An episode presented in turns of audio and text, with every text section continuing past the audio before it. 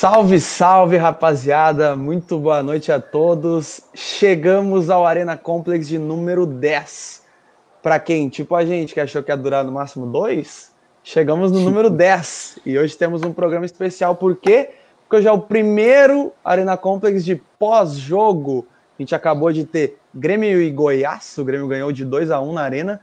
O jogo foi agora às 6 da tarde, então vamos com comentários fresquinhos. Nem preparamos pauta nem nada, porque o jogo foi agora há pouco.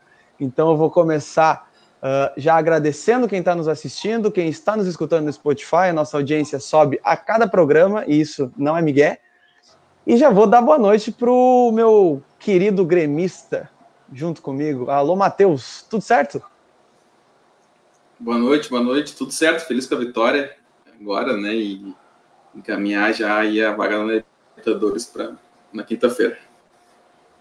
Isso aí, falando em Libertadores, quarta-feira tem pedreira para ele. E aí, Sandrinho?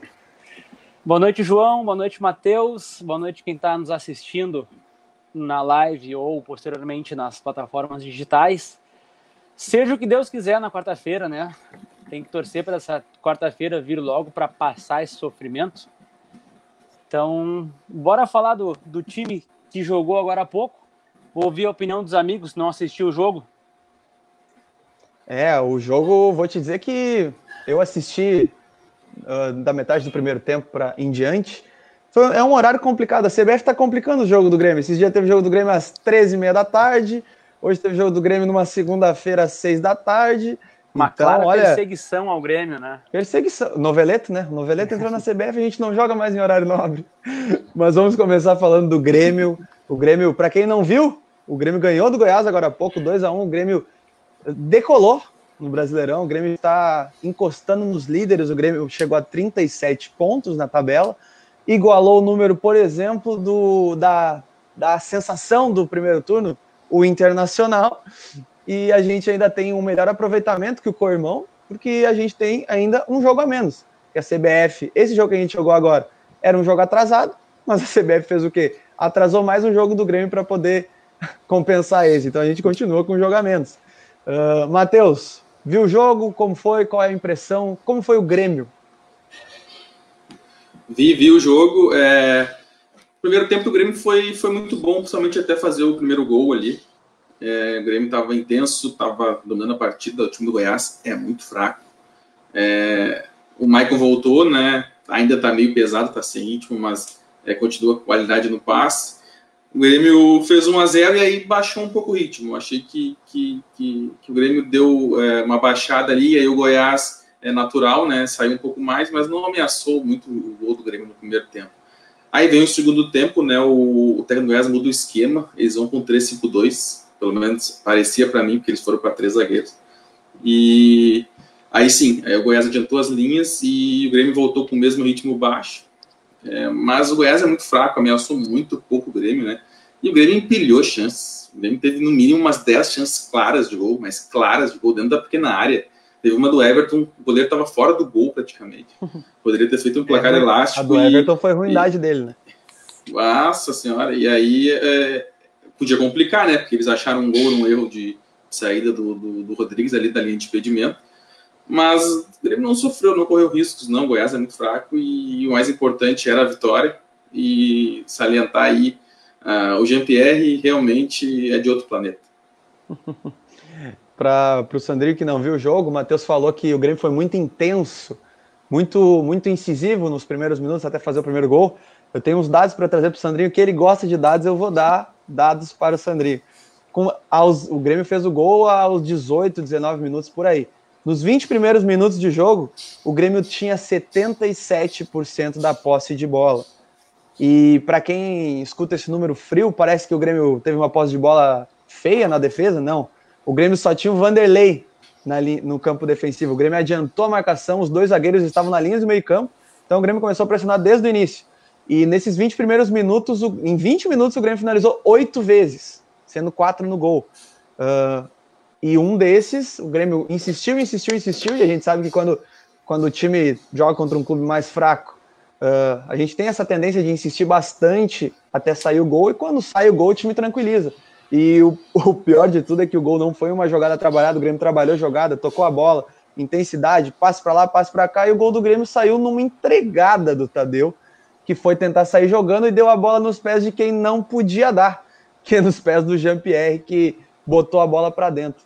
Tem mais um dado aqui para ti, Sandri, para te comentar um pouquinho sobre, não sobre o jogo que tu não viu, mas sobre Jean-Pierre sobre Grêmio, que o Grêmio, sem o Jean-Pierre no Brasileirão, tem uma média de 50% de aproveitamento e com o Jean-Pierre mais de 80% de aproveitamento.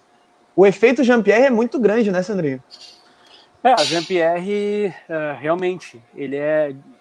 A gente pode usar vários termos, né? Ele é de outro planeta, ele é vinho de outra pipa, ele é de outra, de outra gaveta, mas realmente o Jean-Pierre parece que foi a divisão pré-Jean-Pierre, pós-Jean-Pierre. O que o Jean-Pierre deu de dinâmica ao time do Grêmio foi um negócio espetacular. Uh, e uma coisa, eu quero salientar mais uma vez, acho que é o terceiro programa que eu falo isso. Eu não sei se o Darlan jogou, mas o Darlan, junto com o Jean-Pierre, eles, eles deram.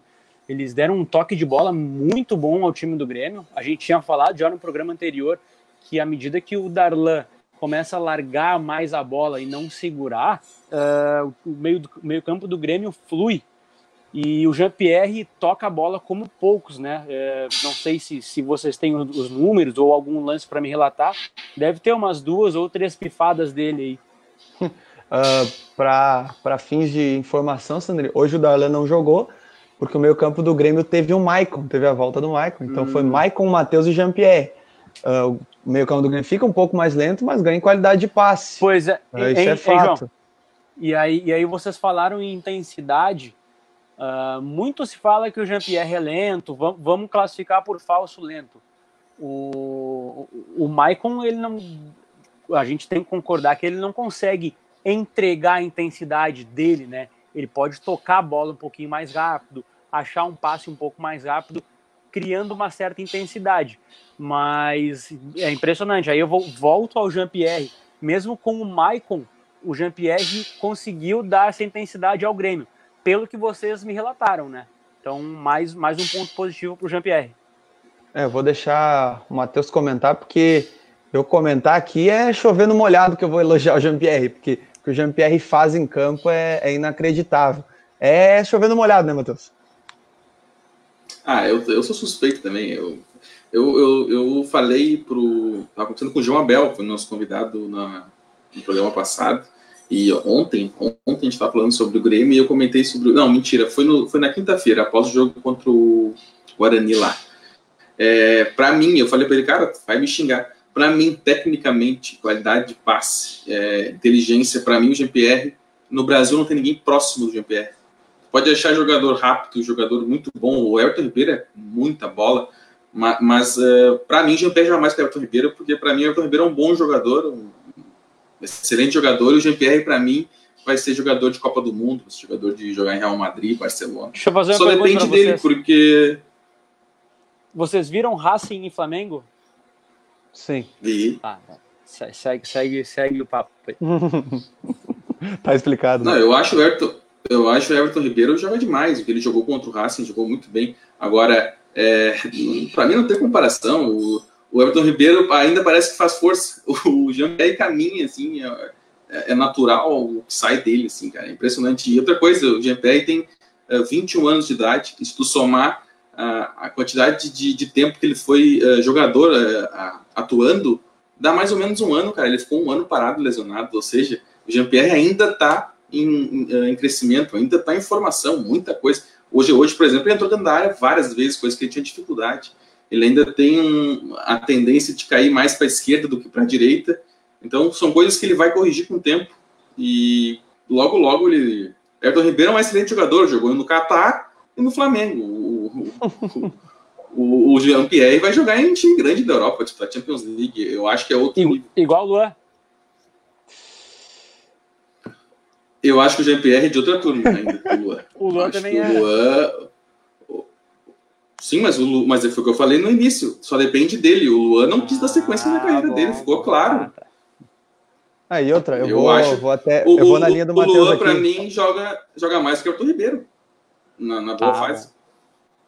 Ô, Matheus, eu vou te ajudar, tá? Eu, eu gosto de te ajudar. Tu gosta de discordar de mim, eu gosto de te ajudar. tu falou que o Jean-Pierre é jogador de seleção.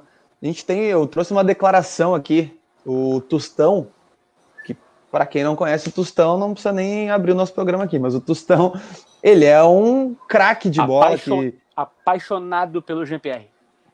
O Tustão é apaixonado pelo Jean-Pierre. E é, se vem de um cara do nível do Tustão. Muito, né? É, se vem de um cara do nível é, do Tustão. Tustão é, exatamente. Uh, inclusive, fazendo uma menção, acho que ele não, não tá aqui com nós hoje, mas o Carlinho sempre me falou que o saudoso pai dele uh, sempre trazia para ele a informação. Uh, o Carlinho sempre foi muito fã do Ronaldo, do Romário, desses jogadores, e o pai dele sempre dizia para ele e disse para nós que o que o que ele viu o Tostão jogar, ele nunca mais viu ninguém jogar. Que o Tostão foi o melhor centroavante que, que ele viu jogar. Então, se alguém mais experiente tem uma opinião dessa, é porque o cara realmente jogava bola, né? E o Tostão, ele deu a seguinte declaração numa coluna dele no último domingo. Se o Renato Gaúcho escalar o Jean-Pierre como meia ofensivo, como muitas vezes faz, o jogador será muito melhor que os outros. Se o Renato escalar como volante, como também às vezes faz, ele também será muito melhor que os outros. Melhor ainda se o Renato escalar nas duas posições ao mesmo tempo. Ele será melhor que todos. Se eu fosse o Tite, já o convocaria e o experimentaria no time titular seja no lugar do Douglas não, mas... Luiz, de volante, ou na meia, como Coutinho. Ele é melhor que os dois. Se não dá certo, tudo bem. Mas o Jean-Pierre tem grandes chances de se tornar o jogador que eu, Tostão, sonho como craque do meio-campo da seleção. Tá aí, né? É, eu acho que eu, eu assino com o Tostão. E, eu, e fazendo só uma lembrança, é, o Jean-Pierre tem 21 anos de idade. É bom frisar, um ano só de profissional. Imagina quando esse cara for para a Europa para jogar com os melhores jogadores lá, com os melhores técnicos e, e evoluir esses defeitos que ele tem, que é entrar pouco na área. Ele ainda é um jogador que, que tem dificuldade de, de, de, circular mais no meio de campo. Ele fica muito preso pelo lado esquerdo porque ele gosta de jogar com PP. o que, que ele tem?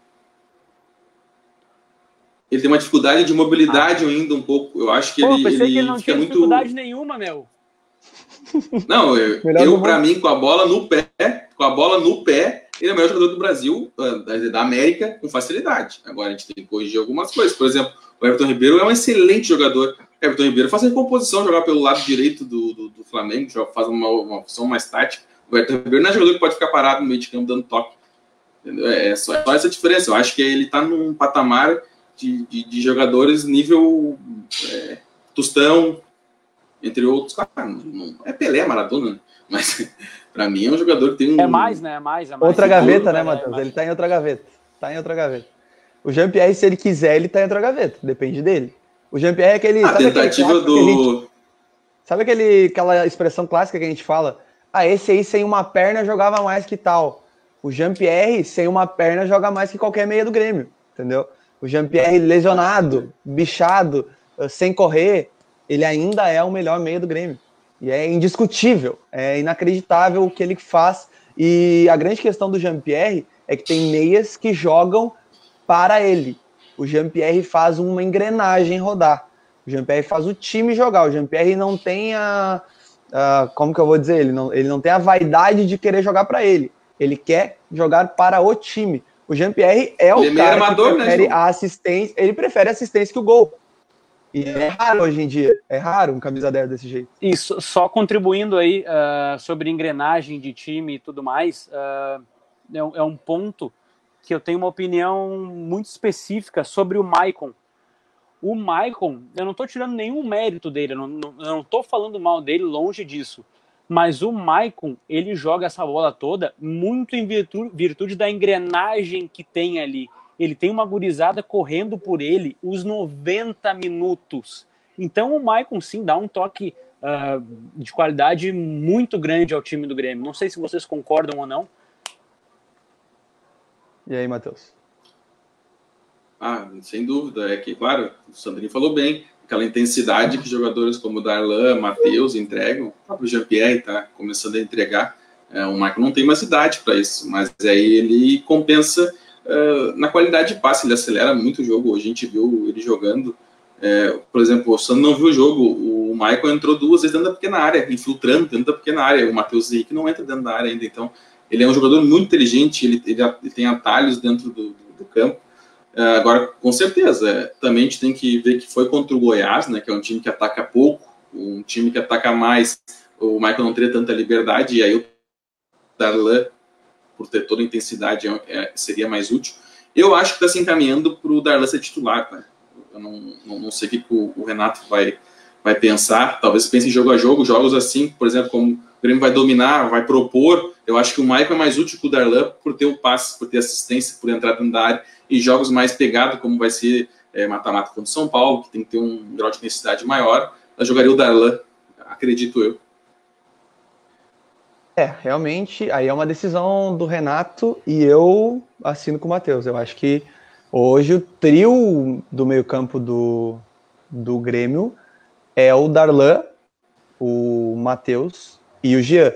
Assim, a gente não pode dizer que o Michael não está no nível de, de ser titular do Grêmio, longe disso.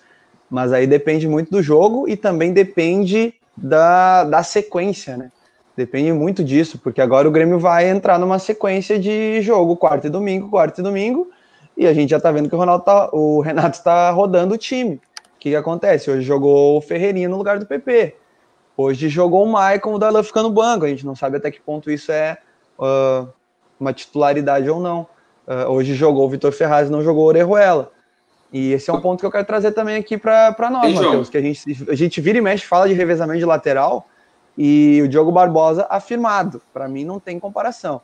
E no lado é. direito, o Vitor Ferraz vem jogando cada vez melhor. E tá a pulga atrás da orelha do Renato ali pela Orejuela tá, tá acontecendo. O que, que tu acha, Matheus? É, eu concordo contigo. Agora, uh, trazendo isso, a gente tem um Colorado, né? Que a gente falar do Grêmio, uh, a gente, querendo ou não, daqui a pouco a gente deixa a paixão tomar conta. Mas como o Grêmio uh, tá com um grupo muito bom, cara, nesse ano, né? É impressionante. O Grêmio troca. O Grêmio tem quatro laterais que, que tu troca, eles têm mudança de característica, mas perde pouco em qualidade. Aí tu, tu vê ali. Uh, a gente tem Darlan, Lucas Silva, Matheus e Maicon, que são. Esses quatro são titulares em qualquer quase qualquer time do país. Uh, tá, ainda falta, acho que o centroavante de respeito mesmo a gente não tem. A gente tem o Jean-Pierre, que é armador, para mim, é o melhor meia do país. A gente tem o PP, que para mim é o melhor extrema do país, com o com o Bruno Henrique ali. É, então, como o Grêmio conseguiu um grupo e tem jogadores que não são craques, que nem tu estava falando esses dias do Isaac, Isaac, Tassiano, Everton do São Paulo, não são jogadores uh, vistosos, mas que conseguem cumprir com o que o, com o, que o Renato pede. Então, eu, eu vou dizer assim, desde, desde quando essa gestão do Romildo uh, assumiu, eu acho que é, que é o ano que o Grêmio tem um grupo mais encorpado, cara. Um grupo que que, claro, não é perto do Flamengo, claro que não tem como ser perto do Flamengo e do Palmeiras, mas que não façam que a gente uh, fique diminuído nas competições em relação a eles. Eu não sei se vocês acham isso. Eu, acho... eu, não, eu, não, acho, eu não acho que o grupo do Grêmio é o mais encorpado dos últimos anos, mas eu acho que é o mais equilibrado. Tá? Eu acho que os times mistos do Grêmio desse ano, que nos outros anos a gente jogava fira e mexe com muito time reserva. O time misto do Grêmio esse ano é muito bom. É muito bom tu trocar Diego Souza por Diego Turim. Então, às vezes não tem o Jean-Pierre, tem o Pinares. Então, às vezes não tem o Alisson, agora como a gente não tem, tem o Luiz Fernando, que é limitado, mas é esforçado. Tem o Ferreira, tem o PP. Então, é, me parece um time mais equilibrado, mas a gente tem, pô, as laterais que a gente nunca teve, né? Então, me parece um time equilibrado e acho que o Sandrinho vai concordar comigo. E depois, Matheus, depois dessa, dessa leva, a gente vai ler os comentários que estão rolando aqui. É, é, tem dois, dois pontos principais ali. Uh, eu acho que a, a, a resposta para a pergunta do Matheus, ele falou que é, é, a gestão do Romildo Bolzan, né, cara? Romildo Bolzan. Uh, aí trazendo para o Inter, eu sempre digo, os caras que estão lá dentro do, do, dentro do Beira Rio, eu tenho certeza que eles nunca chutaram uma bola na vida. Nunca, nunca. Talvez o Alessandro, Alessandro Barcelos, que agora vai para o segundo turno, mas, cara, dentro do Beira Rio se faz qualquer coisa, menos futebol. Uh, o, Inter, o Inter não tem aproveitamento de base, que o Grêmio tem muito, isso aí a gente nem, nem discute. O Inter tem umas contratações, uh, uns, um, umas opiniões de contratação assim meio estranhas, né?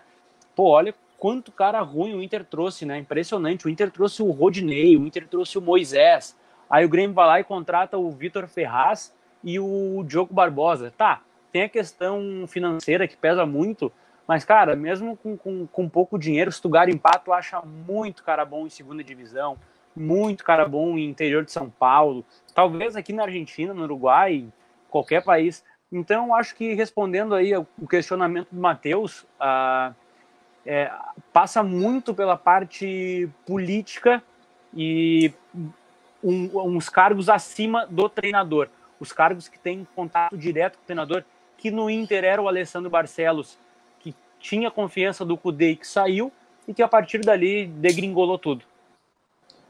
Uh, Matheus, vou pedir para te botar os comentários só, que estão rolando aqui, só rapidinho, botar os comentários para a gente aproveitar e botar o público que está nos vendo aqui no, no nosso papo. E já aproveitar, já que tu botou esse aí, já vou aproveitar o seguinte: nosso ouvinte mais assíduo, que acabou de comentar, o Luan, aniversário do Luan hoje. Então, parabéns, parabéns Luan. Luan. Tudo de bom, tá ficando velho e vai participar do nosso programa logo menos. Então, parabéns, Luan, tamo junto. Grande beijo, obrigado por nos acompanhar toda semana. 40 anos, hein? 40 anos, não é qualquer um. 40 anos de zaga. Tem também aí, ó, comentário do Gilmar, grande goleiro, Gilmar. Tamo junto, Gilmar. Grande goleiro, Gilmar. Falou que o Maicon joga muito. E o comentário de baixo dele é falando aqui, ó, que o Vanderlei viu o tutorial dele e tá jogando muito. E, cara, o Vanderlei realmente tá jogando muita bola. A gente tem que reconhecer.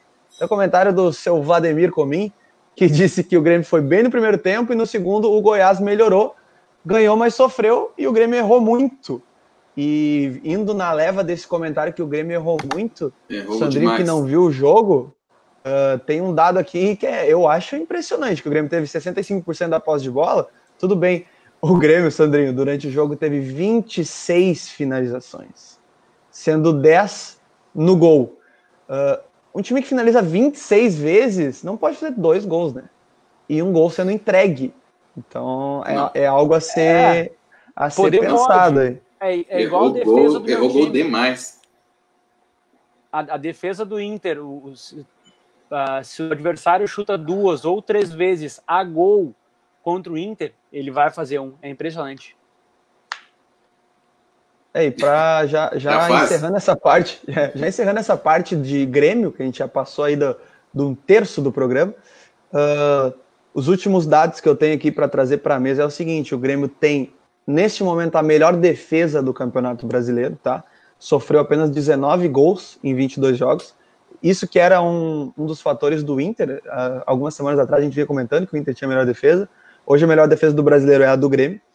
Uh, o Grêmio chegou hoje a 37 pontos, tendo um aproveitamento superior ao Inter e ao Santos, que também tem 37, e o mesmo aproveitamento do Palmeiras. Isso deve que o Grêmio e o Palmeiras ainda têm um jogo a menos em relação aos outros. E o Grêmio também tem um fato interessante, que o Grêmio é o segundo time que menos perdeu no campeonato. Desses 22 jogos, o Grêmio perdeu apenas 3. Quem menos perdeu no campeonato é o São Paulo, que perdeu apenas 2 em 21 jogos que o São Paulo Caraca, velho. Dois, dois jogos, jogos a menos. O São Paulo perdeu apenas dois jogos. E a grande questão é que o Grêmio é o time, o segundo time que mais empatou no campeonato, né? O Grêmio empatou 10 jogos só. Quem empatou mais que o Grêmio foi o Botafogo. Então o Grêmio em crise, o Grêmio jogando mal, não perdia. Sim, o Grêmio teve uma sequência de empates, mas não perdia. Então, ó, o Mariani, nosso convidado de algumas semanas atrás, parceiro aqui do programa, disse que o Grêmio errou quando podia errar, errar vencendo e sabendo onde se erra é a melhor forma de aprender. E é isso, o Grêmio errava, jogava mal, mas não perdia. Então isso possibilitou o Grêmio estar tá onde está hoje. Comentários finais sobre o Grêmio, Sandrinho? Uh, olha, sinceramente não. Acho que vocês vocês trouxeram aí bastante do que foi o jogo e o que vem sendo o, o essa reta final de ano aí do Grêmio, por mais que a temporada termine só em, em fevereiro, mas essa reta final de ano aí, esse novembro foi maravilhoso para o Grêmio pelos números, dezembro promete ser bom também. Acho que o Grêmio belisca de um a dois títulos. Gostei, gostei da, da, da tentativa de zica. Mas vai lá, Matheus, comentários finais sobre o Grêmio. Ah, o Sandro tá certo, acho que o Grêmio, o Matheus também ali, é...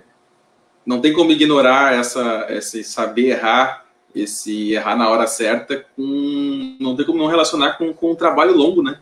E a gestão longa também. É, o, o, o, Renato tem o grupo na mão, o grupo confia nele, é, a mecânica de jogo, o Grêmio mesmo mal, é, não, poucas vezes foi desorganizado. Né? A gente criticou aqui em momentos, é, raramente o Grêmio é desorganizado, então isso facilita muito para um trabalho, né? Diferente do que a gente vê no Inter, que a gente vê uma desorganização, mas a gente não vê é, um ponto de melhora, né? Um fato que melhore. Então, acho que é, essa, essa evolução do Grêmio no momento certo se dá muito pelo trabalho longo, né? E, e, a, e a direção. Eu acho que o Grêmio tem condições de disputar também. Acho que eu estou com o Sandro ali. Tá vivo nas três, o brasileiro acho que é um pouco mais distante, né? É, eu acho que o mês de dezembro vai dizer muito, porque são, é, o Grêmio disputa as quartas de final da Libertadores, se passar pelo Guarani, né, em dezembro, e as semis, ah, se eu não me engano, não, a semi, é, a semi também em dezembro da Copa do Brasil. Então o Grêmio vai ter quatro jogos decisivos no mês de dezembro e com certeza vai poupar no brasileiro. Então eu acho que esse mês de dezembro vai nos dizer se o Grêmio vai seguir no brasileiro brigando por título ou só por G4. E, e eu acredito que nas Copas ali o Grêmio vai ter mais condições é, do que no brasileiro, porque é, Flamengo, Atlético Mineiro e São Paulo, eu acho que o Atlético Mineiro joga uma, nenhuma competição, só o brasileiro. O São Paulo só joga o brasileiro, e a, a Copa do Brasil, que vai ser definido em dezembro. E o Flamengo também. E o único que joga 13 é o Grêmio e o Palmeiras. Então, acho que dezembro que vai nos dizer onde o Grêmio vai chegar no fim da temporada. É isso aí. E, bom, encerrando o Grêmio aqui, eu só tenho mais um dado para trazer que aconteceu o óbvio de novo, e segundo o SofaScore, com nota 8.8, o Jean-Pierre foi o melhor do jogo, para variar um pouquinho. Então, Mas como é, que ele não, Grêmio... como é que ele não levou nota 10? Ah, ô João, só uma... ele não levou nota 10, que ele, acho que ele foi... Ele teve alguns pequenos desvios, Sandrinho, mas... Mas ele como é que re... ele teve desvios, cara? Esse craque de bola, né? Porra! Não, mas o, é que é uma. eu não é vi desvios mesmo nele. Visto esse jogo. É eu vou te falar bem real, eu não vi desvios nele mesmo. Não, o Jean-Pierre realmente jogou muito. Uma nota muito elevada. Não, o Santa é a tentativa de desmerecer o Jean-Pierre. Não, pô, eu, eu tá elogiei o cara, disse que ele é de outra gaveta, pô. Só para só pra encerrar, então, o Grêmio e acalmar não, os ânimos. Só uma lembrança desse jogo. só uma lembrança desse jogo que é importante que tu vai deixar passar, mas eu como como meu ídolo, né, Renato hoje é o técnico uhum. da história do Grêmio com mais partidas no comando do clube. Foi homenageado antes da partida, então não pode deixar passar batido 384 jogos à frente e pare, ao Grêmio. E parece que foi a vitória e o cara cada vez né? mais é não vou saber te dizer, tem, Sandro. Esse eu vou quase, deixar passar. O número não é comigo, mas. Foi a vitória é, número 200 no comando do Grêmio. Então, então, os números mais assustadores ainda. O cara de 384 teve 200 vitórias. Então, assim, cara, não tem como falar do Grêmio sem falar do Renato e do Renato do Grêmio. Impressionante. Então tá, a gente encerra o Grêmio aqui, já avisando aos meus queridos amigos da mesa que a gente está com um pequeno delay. Então, quando a gente falar, vamos dar aquela guardadinha para não se atropelar um Torcedores, calma. Torcedores, calma. Uh, então, encerramos aqui o Grêmio. Vamos usar esses um minuto e meio que a gente tem até chegar na primeira meia hora de programa para dizer o seguinte, pessoal. Hoje é o programa número 10 do Arena Complex. A gente agradece a todo mundo que acompanhou até aqui.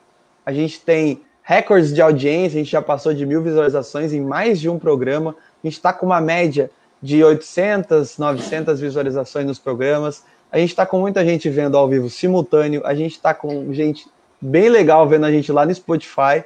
Então, olha, muito legal, muito legal. João. O, Gilmar, o Gilmar disse aqui, ó, 384 jogos e 200 vitórias. Tá certo.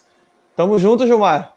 Valeu, tá ficando sem bateria, não vai poder acompanhar. Acompanhe no Spotify Abraço, depois da próxima meia hora. Tamo junto.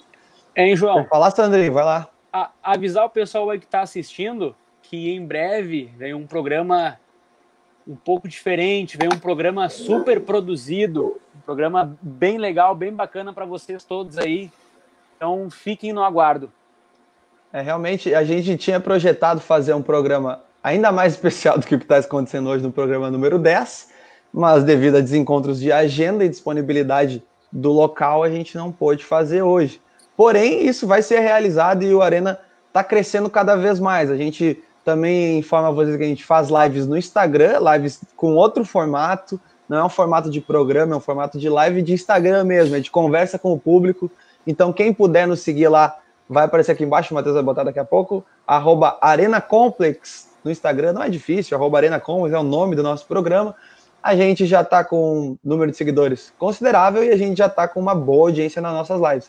Então, é, e... fiquem ligados e a gente posta muita coisa lá também. A gente conversa com vocês. Quem tiver que dar feedback, pode ser por lá também. E agora o Sandrinho que vai querer falar agora. Quer ver? Aqui. É, exatamente, exatamente, João. Uh, a gente conversa com, com, com os nossos telespectadores, nossos ouvintes, e a interação desse programa é tão, tão legal, tão bacana com o público que assiste, que já vai rolar uma interação agora. Fica aqui o convite para quarta-feira, o nosso, nosso hum, ouvinte Matheus Mariani. se ele quiser convocado. fazer uma live, se ele quiser participar do programa, da live no Instagram na quarta-feira, fica aqui o convite. Se ele aceitar, comenta aí. Mariane, ao vivo é difícil, Mariane. E coloquem no, nos comentários. Eu não tenho nada a ver com isso, Mariane. Isso aí é coisa do Sandrinho. E já que o Sandrinho puxou o gancho, eu já vou, vou prometer e já vou pressionar as nossas, a nossa dupla. Então, quarta-feira a gente vai fazer um pré-jogo no Instagram de Internacional e Boca Juniors com o Sandrinho e um convidado. E na quinta-feira, eu e um convidado, ou o Matheus e um convidado, ou eu e o Matheus, vamos fazer uma live de pré-jogo de Grêmio Guarani, que tá morta a cobra, mas a gente vai fazer pré-jogo igual para quê? Para conversar com o nosso público. A gente traz muito seguidor nessas lives. Então ah, vai, tá bom. Lá vem vai... eles e cá o cara. a gente a gente faz a live e vai dar tudo certo, Matheus. Fica tranquilo. E agora a gente vai partir para a segunda metade do programa, que é para falar do que acontece para os lados do Beira Rio, os lados onde Sandro Medina está com os nervos à flor da pele, onde Sandro Medina não sabe mais. Ó, o Mariano já disse, ó, convite aceito. Comentar o jogo Inter contra os 11 Maradonas. Boa, Mariane. Mariane, então, confirmado na live quarta-feira, no nosso Instagram. Vamos lá, Sandrinho. O lado do Beira Rio não tá bom. Talvez o Abel caia se o Inter perder para o Boca. O que, que tu acha, Sandrinho? Vai cair o Abel? Cara, voltando, voltando uma casinha ali, tu falou que eu estava com os nervos à flor da pele e tudo mais. Uh, seria, seria normal, seria normal. Porém, há um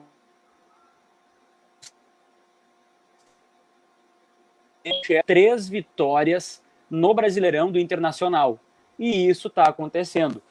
Uh, agora, respondendo a tua pergunta, eu acho que para cair o Abel tem que, tem que perder, tem que cair fora da Libertadores de vez. Amanhã, se perder de 1 ou 2 a 0, ou olha, até 3, vamos, vamos criando um, um, cenário imaginário, não cai o Abel. Acho que eles vão esperar o Inter uh, ser eliminado lá na bomboneira para cair o Abel. E entra aquela narrativa falada algum, alguns programas atrás, de que o Osmar Loss foi contratado como assistente técnico permanente do clube para uma possível queda de Abel Braga.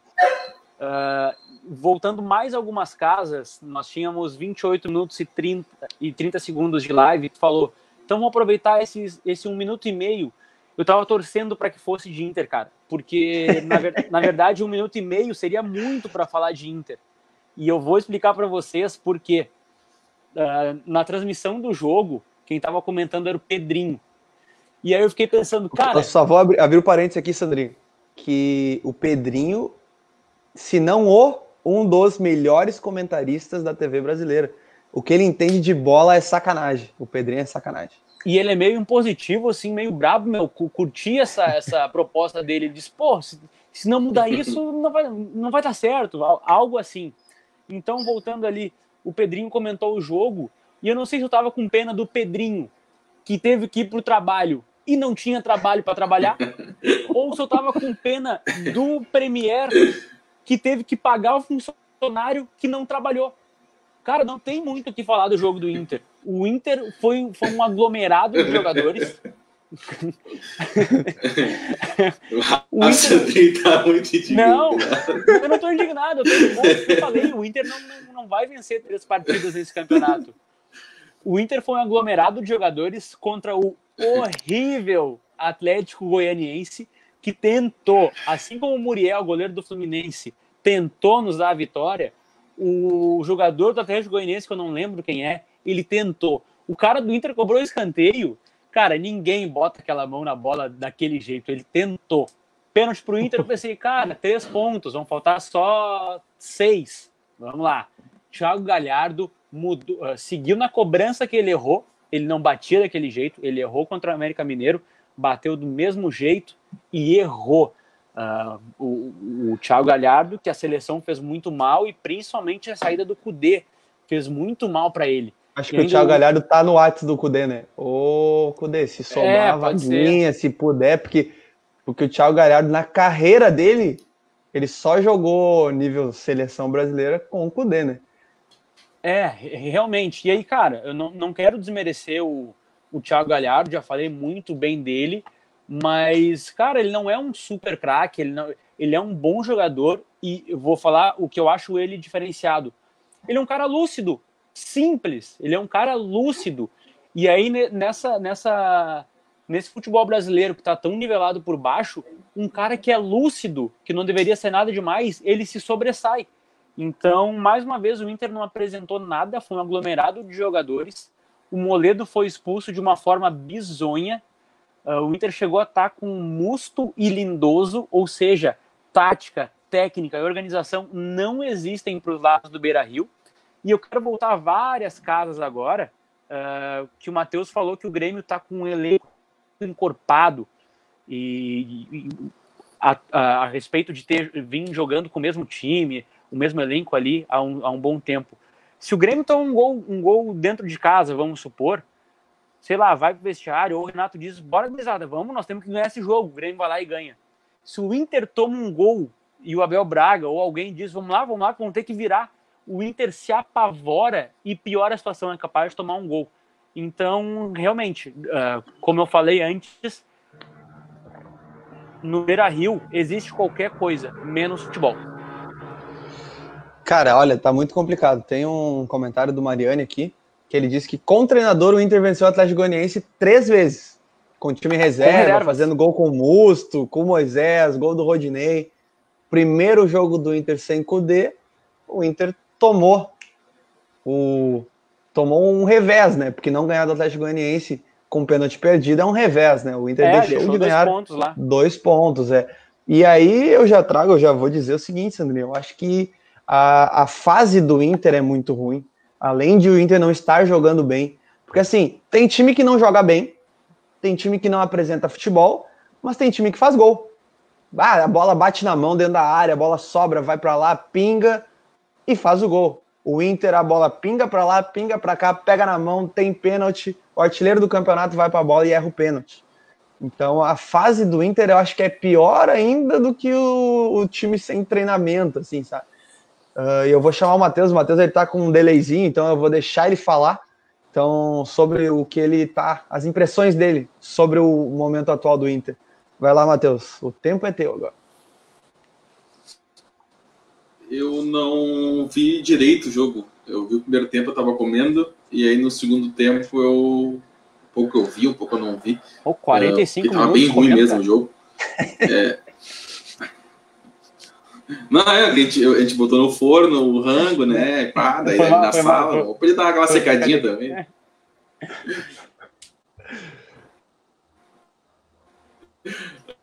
Aí.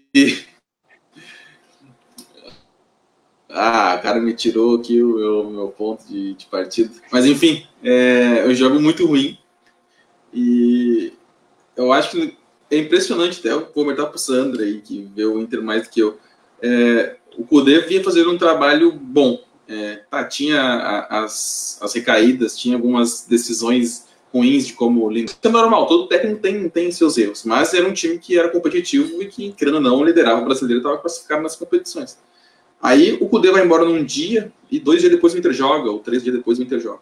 E desde que ele saiu, sabe o que é impressionante, cara? É que a gente não vê nenhuma memória tática nesse time. É, é, parece que Parece que o Cudê saiu e simplesmente eh, inexistiu qualquer trabalho do Cudê. Parece que, que foi um hiato que teve né, até ali em outubro, não lembro que mês foi, porque não, não tem como desaprender, Sandro. Tipo assim, se o Renato sair hoje, o time do Grêmio ainda vai demorar para mudar o jeito de, de, jogar, porque vai estar com aquela coisa na cabeça de tocar a bola, disso, daquilo. O Kudê, aí é mérito dele, ele, ele mantinha aquele time no berro, por isso que ele berrava, se matava berrando na frente do campo, eu acho. Porque é, era na corda esticada e, e no xingamento e na força para jogar, porque não é possível que ele saiu num dia e no outro dia os caras não estão jogando mais nada parecido com antes, cara.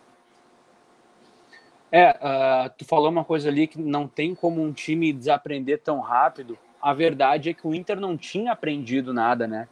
Uh, o Inter, no início, fazendo uma linha do tempo, o Inter iniciou o, o ano, iniciou a temporada com uma parte física, assim, ó, um trabalho físico espetacular. Os jogadores diziam, cara, eu nunca vi, eu nunca vivi isso antes na minha vida Uh, então, o Inter começou com uma, um trabalho físico muito bem feito, méritos do CUDE e da comissão técnica, uh, e logo em seguida começou a apertar o calendário porque o Inter tinha duas fases de pré-libertadores. Então, o Inter teve pouco tempo para treinar. E aí que entra o, o, que tu falou, e eu falei no, no nosso programa com o nosso convidado Matheus Mariani, eu disse, cara, a, a, aquela gritaria na beira do campo, ela faz falta. Porque o Inter não, não tinha muito tempo para treinar, não tinha muito o que aprender nos treinamentos. Era o básico e vamos para o campo que eu oriento vocês ali. E estava dando resultado. A parte física, a intensidade, apertando ali no. apertando a saída de bola dos caras, pressionando uh, a saída de bola do adversário, isso aí é, entre aspas, básico, né? Isso é o que eles aprendiam nos treinamentos. O resto, aí era na base da gritaria, do berreiro no, no, na beira de campo. E aí, por isso que o Inter, uh, entre aspas, desaprendeu tão rápido. Cara, e eu vou dizer, Sandrinho, para mim, cara, eu não tinha, eu não tinha inclusive parado para pensar nesse, nesse lado do, do, do Kudê na instrução da beira de campo de não ter tanto tempo para treinamento e ele ficar indicando posicionamento e tática dentro do campo mesmo pô, é uma, uma boa visão, muito, muito boa, muito bem trazida por ti. E eu vou falar o seguinte, cara, para mim é, é, impressionante mesmo, é surpreendente uh, a, o que o Matheus falou, sabe? O, o Inter parece, claro, vai, não vai, não vai bater com o que tu falou, mas a memória tática do Inter, mesmo que o Kudê ficasse gritando ali na beira do campo e tivesse que instruir durante o jogo, alguma coisa os caras sabiam. Não é possível. Os caras treinavam todo dia com o cara, alguma coisa eles aprenderam. E, cara, a não memória tática do time do Inter, de o Kudê sair num dia e no outro time não jogar bola, é algo que eu, eu como acompanho, como acompanho o futebol há muito tempo, me apavoro. Porque eu não vejo isso em nenhum outro clube, sabe? Eu vejo, eu vejo o Flamengo ali do Jorge Jesus, quando chega o Domi, que os caras deram uma caída de rendimento e o Domi demorou para conseguir ajeitar e depois não deu certo. Tranquilo, acontece. Mas não parece que os caras pararam de jogar de um dia para o outro. Assim como foi quando saiu o Roger entrou o Renato. Os caras continuaram um trabalho, os caras continuaram um progresso. Uh, cara, eu acho bem, bem interessante isso. Eu não sei, eu não sei se interessante é a palavra certa, mas eu como gremista acho interessante a análise tática do Inter, que de uma hora para outra simplesmente se esvaiu, sabe? E eu não, eu não sei explicar realmente porque não é possível que um time que é líder do campeonato, não é que o Inter vinha jogando bem, era um time de meio de tabela. Não, o Inter era líder do campeonato. O Inter jogava bem. O Inter encantava na sua forma de jogar. E aí, de uma hora para outra, o Inter para de jogar. É do 8, é 80 a 8, não do 8 a 80, sabe? É uma, é uma descendente impressionante. E eu, é. sinceramente, com, de tudo que eu já vi do futebol, nunca vi nada parecido. Sabe? Nunca vi. Eu acho que esse. Tu falou que o Inter chegou a encantar como líder. Que leitura que no eu vou seu fazer? estilo de jogo, porque, sim, cara, sim, sim. assim, eu digo, eu digo encantar quando, quando tu liga a TV e os caras estão falando assim, ó, a intensidade de jogo do Inter é o que bota o Inter lá em cima, sabe? Era é, um estilo vou... de jogo que as pessoas olhavam e queriam, pô, se o meu time jogasse dessa forma, muitas vezes a gente aqui no programa falou, o que falta no Grêmio é o que tem no Inter, muitas vezes. Então, eu acho que é, é por aí. Eu não digo que... encantar de futebol bonito, sabe? Não, sim, sim, sim. Eu, o que, que eu acho? Eu vou fazer a, a, leitura, eu concordo contigo, mas eu vou fazer a leitura, vou esmiuçar o que, que seria esse encantar. como eu falei, o Inter trabalhou a parte física muito bem trabalhada. Olha, é, foi um negócio espetacular. E o Inter trabalhou duas pontas da sua, da, da sua tática de jogo. A pressão alta no ataque, vai muito do físico, né? Correr atrás da bola, correr atrás dos atacantes, botar pressão, pressão, uh, conseguir a bola e fazer um gol. Que foi, com, foi aconteceu contra o Flamengo. E também, eu acho que aí entra a parte do encantor, o Inter uh, aprendeu a sofrer. Muitos jogos o Inter fazia um gol e se fechava de um jeito assim, ó. É, eu vou, é, é, é meio errado, mas o, o Inter se fechava de um jeito espetacular porque quando o Inter uhum. se fechava com o Odair, meu, tu sabia que o Inter ia tomar um gol a qualquer hora. Agora o Kudê ensinou o Inter a se fechar. O Inter, com sete minutos de jogo, abriu 1 a 0 contra o Atlético Mineiro.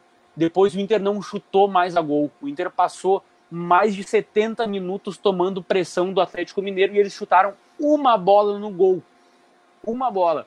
Uh, contra o São Paulo, no Beira Rio, a mesma coisa. O Inter fez um gol, depois tomou, infelizmente tomou um empate, mas uh, se fechou. Contra o Flamengo, uh, eh, 2 a 1 um, o segundo tempo foi só dos caras, o Inter aprendeu a sofrer.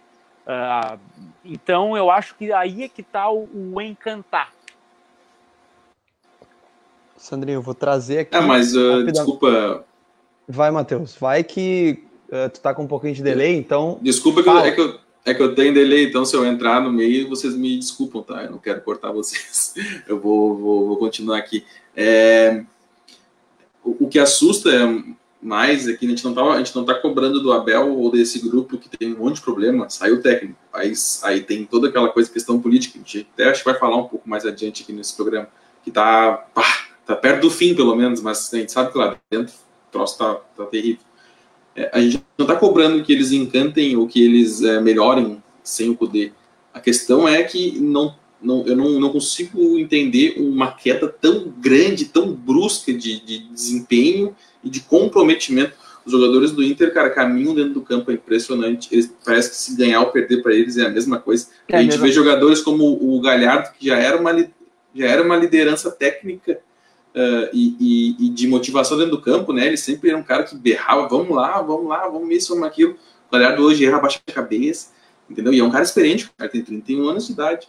Então, assim, é, é algo que realmente é de se estudar, porque, cara, a gente vê troca no Brasil o ano todo. O ano todo tem troca de técnico no Brasil, de time grande, time pequeno. E a gente, eu nunca vi um, um sair um técnico e, e se acabar o, o, time inteiro. Assim, é. Porque a torcida tinha esperança de seguinte, ó, pá, agora o Abel vem, o Abel, é, o Abel é inteligente, é experiente, o que ele vai fazer? Ele vai manter o jeito do poder jogar e vai só uh, desfazer os erros, que é botar Musto e Lindoso junto, é promover alguns guris da base ali que, que podem jogar, e isso vai. É, é, o que a torcida queria e que esperava, e eu também achei que ia acontecer. E simplesmente a gente vê que, que que, que, o Inter parece que está só rezando para fevereiro chegar. É, mas aí, mas aí o que eu falei, que uh, os pontos principais do Inter eram, é, eram a pressão na saída de bola do adversário e se fechar. O Abel veio e tirou essa pressão. O Inter não tem mais a marcação pressão lá na frente. E como o Inter não, sendo assim, não faz gol, que não pressiona lá na frente, o Inter também não pode se fechar. Uh, os jogadores não, mesmo que eles tenham aprendido a se defender com o Kudê, eles não podem se defender com um 0 a 0 ou, sei lá, tomando um a 0 eles não podem se defender. Então, eles não fazem uh, a pressão, aquilo que o Kudê mandou, porque o Abel não manda, e eles também não podem defender, porque, entre aspas, precisa estar tá empatando. Agora, eu, eu, quero, eu quero falar um ponto muito importante, não é no, no sentido pejorativo, os jogadores do Internacional, eles são burros. Se der uma, uma, uma, uma prova de terceira série para os jogadores do Inter, eles não, eles não vão saber fazer. Se tu perguntar para eles, dois mais dois, eles vão dizer qualquer coisa, menos quatro. Uh, e aí tem, tem, tem lances específicos.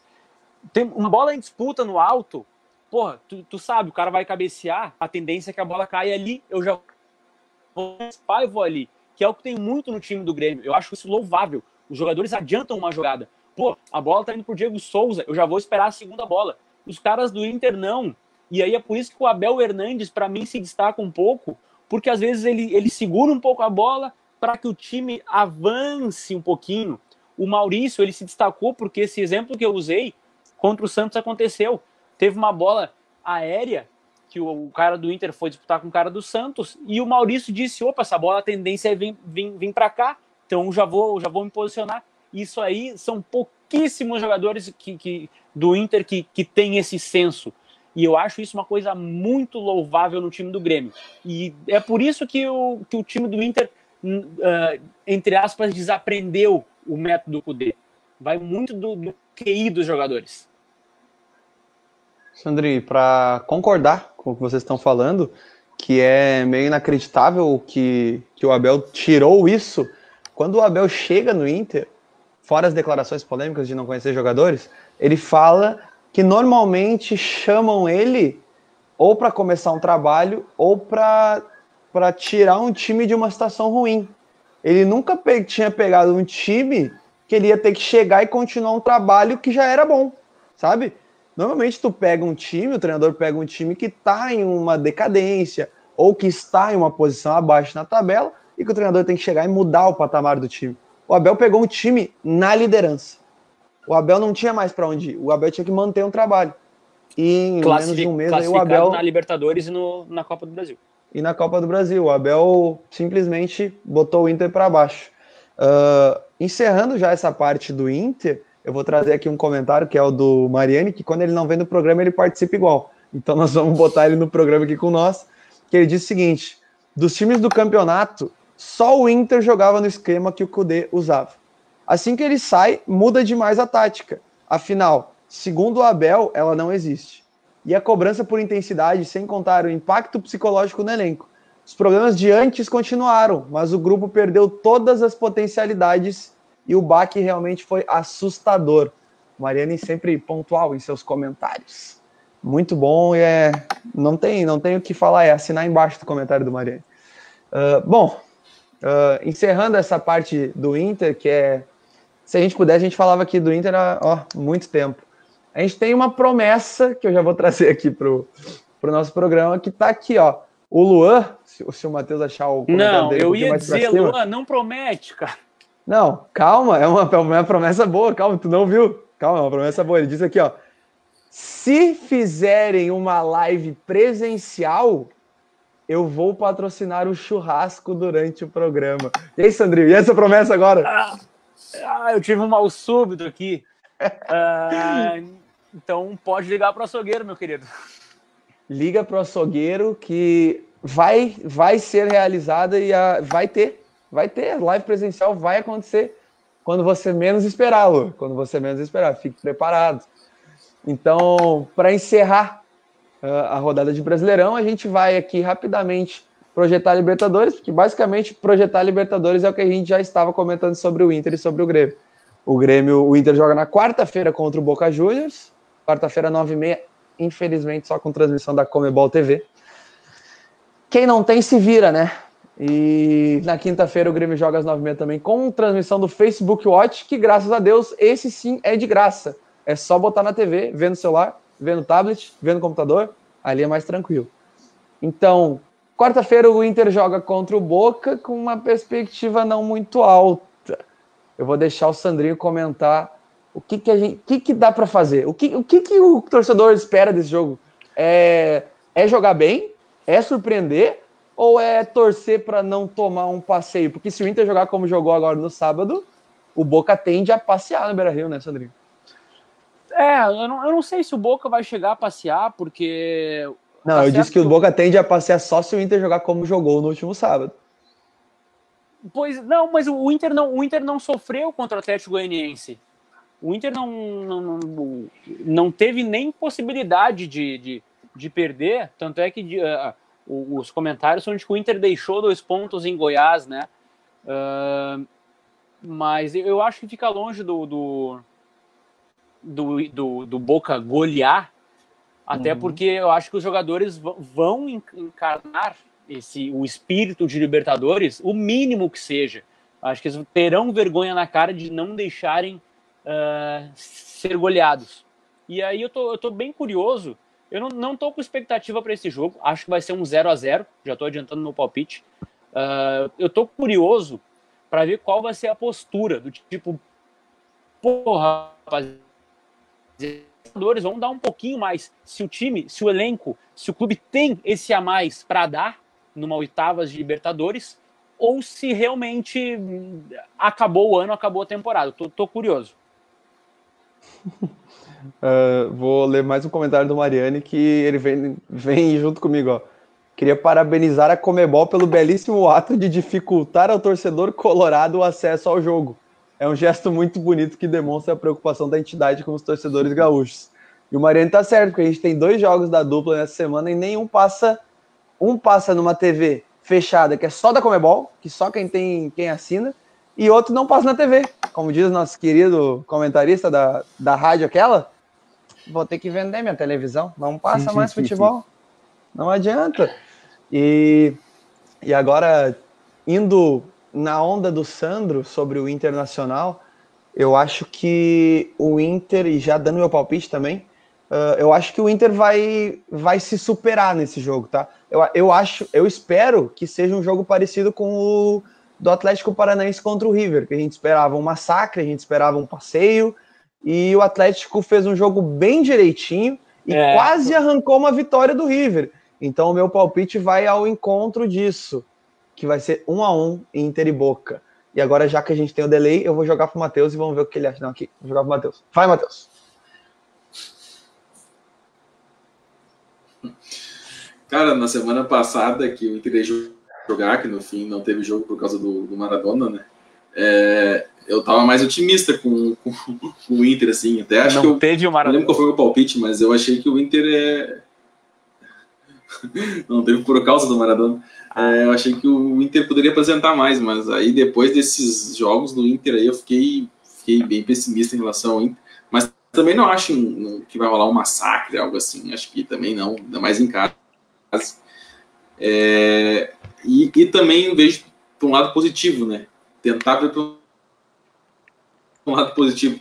Técnica uh, tem chance de ter um fato novo na temporada para alavancar o Inter para os campeonatos seguintes, é, é, é, jogar contra o Boca, jogar bem e até se classificar. Uma classificação em cima do Boca, por exemplo, jogando bem, é, infla né, o elenco, né? Ó, a gente pode, a gente ainda consegue, vamos, vamos fechar e vamos, ir. É, é o Abel vai ter que vai ter que fazer o que ele não fez ainda, que é botar esse ar comendo grama para ganhar o jogo. Pelo menos é ser mais digno. Do... Bom, mas não pode perder motivado também, né? Tem que ir, tem que ir certinho. É, não pode ir pra guerra com vai ser 0x0. 0x0. O Sandrinho falou 0x0, o Matheus falou 0x0, eu falei 1x1. Para vocês verem que o jogo vai ser emocionante Ruim. ao Arena Complex Bom. indica. E, e outra coisa, Sandrinho, eu tenho uma pergunta para te fazer. Eu quero que tu me responda, começando a tua resposta com sim ou não. Tu acha que a partir de agora a maior emoção do torcedor colorado vai ser secar o Grêmio do que torcer para o Inter? Não. Uh, e eu vou dizer, a emoção do torcedor colorado é fazer oito ah, pontos no Brasileirão. Ô, Sandrinho, a gente acha que a gente fala. Quando a gente faz o programa aqui, a gente acha que a gente conversa com nós mesmos, né? Às vezes sobe uns comentários aqui, dos amigos nossos, alguns que já participaram das lives, então a gente acha sempre que a gente está fazendo comentário pra gente mesmo. Hoje, uh, teve um amigo meu que veio me falar que. Um amigo meu gremista, que veio me falar assim, ó Cara, eu tava vendo o jogo do, do Inter contra o Atlético Goianiense e a cada segundo que passava eu só lembrava do Sandrinho falando qual jogo que o Inter vai ganhar nesse campeonato, eu não consigo Cara, ver o jogo que o Inter vai, vai ganhar. Vai assistir todos os jogos do Inter, vai lembrar de mim. e a gente acha que a gente tá falando para as paredes, mas nem sempre, nem sempre. Bom, indo para o Grêmio, eu acho que o Grêmio a gente tem 30 segundos para fechar uma hora, acho que a gente consegue matar em 30 segundos o Grêmio, que é impressionante. O Grêmio fez 2 a 0 lá na ida e tá com o resultado encaminhado. O que, que a gente pode projetar do jogo do Grêmio? A gente pode projetar que o Grêmio vai sentar na vantagem e vai talvez achar um golzinho, talvez tomar um golzinho, e nada muito mais que isso. Eu acho que o Grêmio vai com o time que vinha jogando, eu acho que não vai com o Michael, eu acho que vai com o Darlan. Deve ir com o PP e. E agora? Churin. Luiz Fernando? Churin não, Churin não, acho que vai com o Diego Souza. Uh, o Kahneman não deve jogar. Acho que jogar tá, Luiz tá, Fernando. Tá, tá, tá, vindo, voltando de lesão. Uh, deve jogar Vitor Ferraz e Diogo Barbosa, então eu imagino que o, o, time seja parecido com o que vem jogando e com o que jogou lá no Paraguai. E se for, se o Grêmio quiser ganhar, o Grêmio vai ganhar. E vai vencer por 2 a 1 porque o Grêmio vai sair ganhando e vai tomar um empate e vai ter que fazer o 2 a 1 que o Grêmio vai sentar na vantagem como sempre faz. vou passar para o Sandrinho para comentar um pouquinho do Grêmio para depois a gente terminar com o Matheus. E aí, Sandrinho? 3 a 0 3 GPR. Nota 10 daí no SofaScore? Ah, não sei. Não sabe. E aí, Matheus? Como é que vem o Grêmio? Três gols do GPR e três assistências do GPR para ele mesmo. cara é um fenômeno. É... Me ganhou. É... Cara, cara, é assim, tá muito encaminhado, né? O time do Guarani é fraco. É... Uma hecatombe tira essa vaga do Grêmio. Se o Grêmio perder a vaga pro Guarani aqui, o ano do Grêmio fica pior. Hecatombe. A gente entra numa crise sem fim. Porque não, não, se o Grêmio, não se o Grêmio tomar um revés é, do Guarani, vai, é vai... merece mesmo. É, não vai, não. Grêmio então, eu acho que tá né? bem encaminhado, vai time principal, né? Acho que o Renato então, é, acho que o Renato não vai poupar ninguém, a gente estava até pensando em poupar para o brasileiro, mas acho que ele não vai poupar, não, não, costuma fazer isso. Eu acho que o Grêmio vence também, mas vai ser aquele jogo, como o João falou ali, o Grêmio gosta de sentar no resultado, vai fazer, vai começar aqueles 10 minutinhos avassalador, vai fazer 1x0, depois vai virar um jogo terrível e vão ganhar de 1x0. E já que o Matheus falou sobre o Brasileirão, lembrando que nesse momento, com a vitória, o Grêmio assumiu a sétima colocação, com 37 pontos. Quem pode passar o Grêmio ainda é o Fluminense, que está jogando nesse momento e está empatando com o RB Bragantino. E no final de semana, o Grêmio joga em casa, às quatro da tarde, finalmente o um jogo na TV, contra o Vasco da Gama. Então, o Vasco que vem mal, inclusive na noite de hoje, ou na tarde de hoje, né? O Vasco em São Januário tomou 4 a 1 do Ceará. Então, então vai ser aquele jogo que o Grêmio vai se complicar. É, então o jogo que o Grêmio vai se complicar, não adianta. Uh, tinha que poupar no meio da semana para jogar contra o Vasco. Não, mas o Grêmio não deve poupar e deve ir com o time misto no fim de semana, porque semana que vem já tem jogo novamente, né? Então o Grêmio deve ir com o time misto. Mas aí, só para completar também, já que eu dei informação do Grêmio, o Inter joga no domingo também. Esse jogo aí é para matar, né, Sandrinho? 6 e 15 contra o Galo Mineiro em Minas. É, é para testar. Que... Teste para cardíaco, né? É bom que vai estragar só algumas horas, ah. as horas finais do final de semana. Até as 18 vamos, vamos aproveitar o final de semana. Uh, um Esse fim de semana, o domingo foi estragado, né? É, tá então difícil, tá, tá difícil. Então tá, gurizada. A gente tá aqui com uma hora e três de programa. A gente nunca consegue fechar uma hora, mas hoje a gente quase conseguiu. Já vou passar os agradecimentos finais. Hoje a gente começou o programa atrasado devido a alguns problemas técnicos e também devido, já vou fazer o marketing aqui, devido à inauguração do novo espaço desse homem que está aqui, ó, novo espaço de Sandro Medina, o arroba Medina Complex, que ajudou muito no nome deste programa que aqui vos fala. Então, o Medina lá. Complex inaugurou o novo espaço que está assim, ó, show de bola, coisa linda. Parabéns, Sandrinho, e seu programa recado. que nasceu lá, né? O berço. O programa que nasceu lá. O berço do programa. Muito obrigado aí aos votos sucesso ao Medina Complex e principalmente ao Arena Complex. Isso aí, então tá. Uh, agradecer a todos que nos acompanharam hoje. Lembrando que quem puder nos seguir no Instagram é Arena Complex. Lembrando que quarta-feira, a partir da, ali das 15 para as 9, por ali, Sandro Medina e Matheus Mariani estarão ao vivo no Instagram do Arena Complex. Então acompanhem que essas lives são ó, muito, muito legais. Na quinta-feira estarei eu, Matheus, ou só eu, ou só Matheus, ou nós dois, fazendo uma live também no pré-jogo do Grêmio, repercutindo a escalação, o que o Renato vai pensar e muita resenha, conversando muito com o nosso público. Sigam lá, Arena Complex no Instagram. Agradecer de novo a presença de Sandrinho e do Matheus, que vai falar agora. Do Matheus, que vai falar agora, porque o delay dele está uns 3 segundos. Então, agradecimentos, Matheus. Primeiramente, pedir desculpa pelo meu delay, né? Nunca aconteceu. É, tô meio, tava meio deslocado do programa, acho que cortei os guri aí o tempo todo. Mas Pensei é, que isso acontecia comigo. agradecer o pessoal que nos acompanha. pessoal que nos acompanha aí, que sigam lá a Arena, compartilhem, a gente precisa de vocês. E essas lives meio de semana também. É, participe, que é muito legal, é uma resenha descontraída, não é, não é tão chato que nem aqui com pauta, que nem o programa, então vocês podem participar lá, é coisa engraçada, é corneta. E agradecer o pessoal que nos acompanhou até aqui, que vai nos escutar no Spotify. Um abraço. Então é isso aí, gurizada. A gente fecha mais um Arena Complex e lembrando que a gente está fechando o décimo Arena Complex. Quem diria, hein, meus queridos? Quem diria? A gente chegou desacreditado. Nem o, nem o nosso o pai do programa, Humberto, acreditava em nós. Um abraço, Humberto.